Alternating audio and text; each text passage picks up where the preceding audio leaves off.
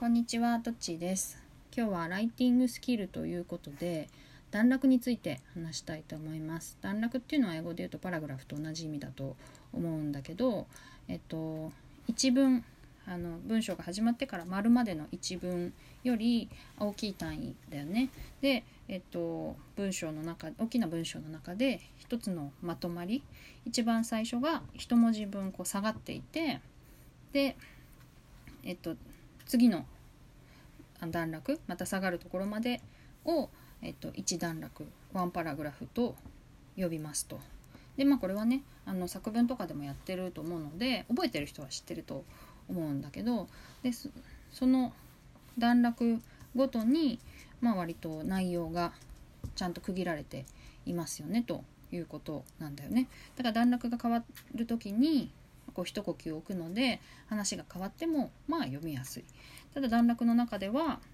そんな急に話が変わるとちょっと訳が分かんないつまり記号としてビジュアル的にこの話はつながっているし一つのことだろうなと思って読んでいるから話が飛んじゃうと頭が混乱するみたいなことになるわけだよね。でウェブの文章っていうのは、えっとまあ、特にブログ普通の方が書くブログみたいなのってあとアメブロとか特にね。こ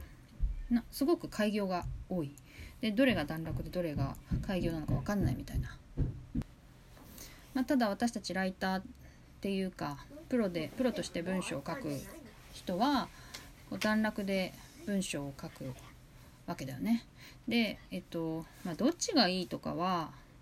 分かんないよね正直これからどうなるか分かんないけど、まあ、これまで本とかあと雑誌のコラムとかね例えば、まあ、雑誌もほとんどそうだけどまあ、物理的な多分制限があったからそういうむやみに開業しないとか割と字をきっちり詰めて書くっていう文化だったんだと思うんだよね。で、えーと、まだいまだに、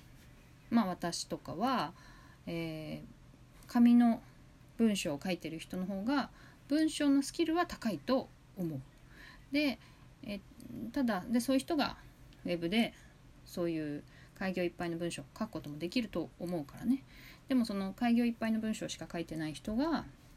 きっちり雑誌とか、えー、書籍に耐えうるような文章がすぐ書けるわけではないと思っているのでそっちの人のが文章するスキルが高いと思うただ、まあ、文章としてそのちゃんと段落ごとに書いていてきっちり字を詰めているものの方が、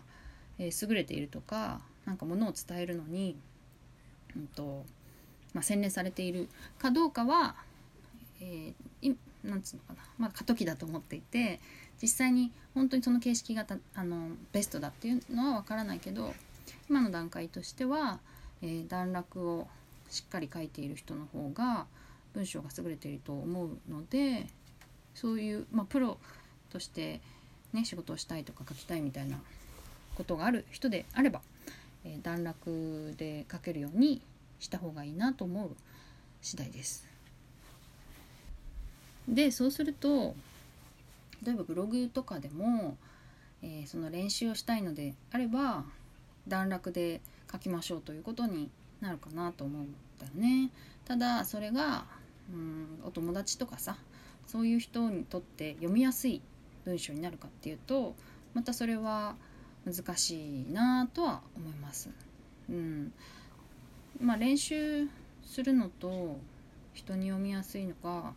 イコールじゃないという時点でちょっともしかしたらそこにね何かしら無理が生じているのかもしれないんだけどでもまあちゃんちゃんちゃんとしたっていうか、まあ、プロっぽくなるんだよねその方がねだから段落をきっちり作って内容ごとに分けてでえっと段落の最後はちょっとぶつ切りじゃない文章でしっかり終わるみたいな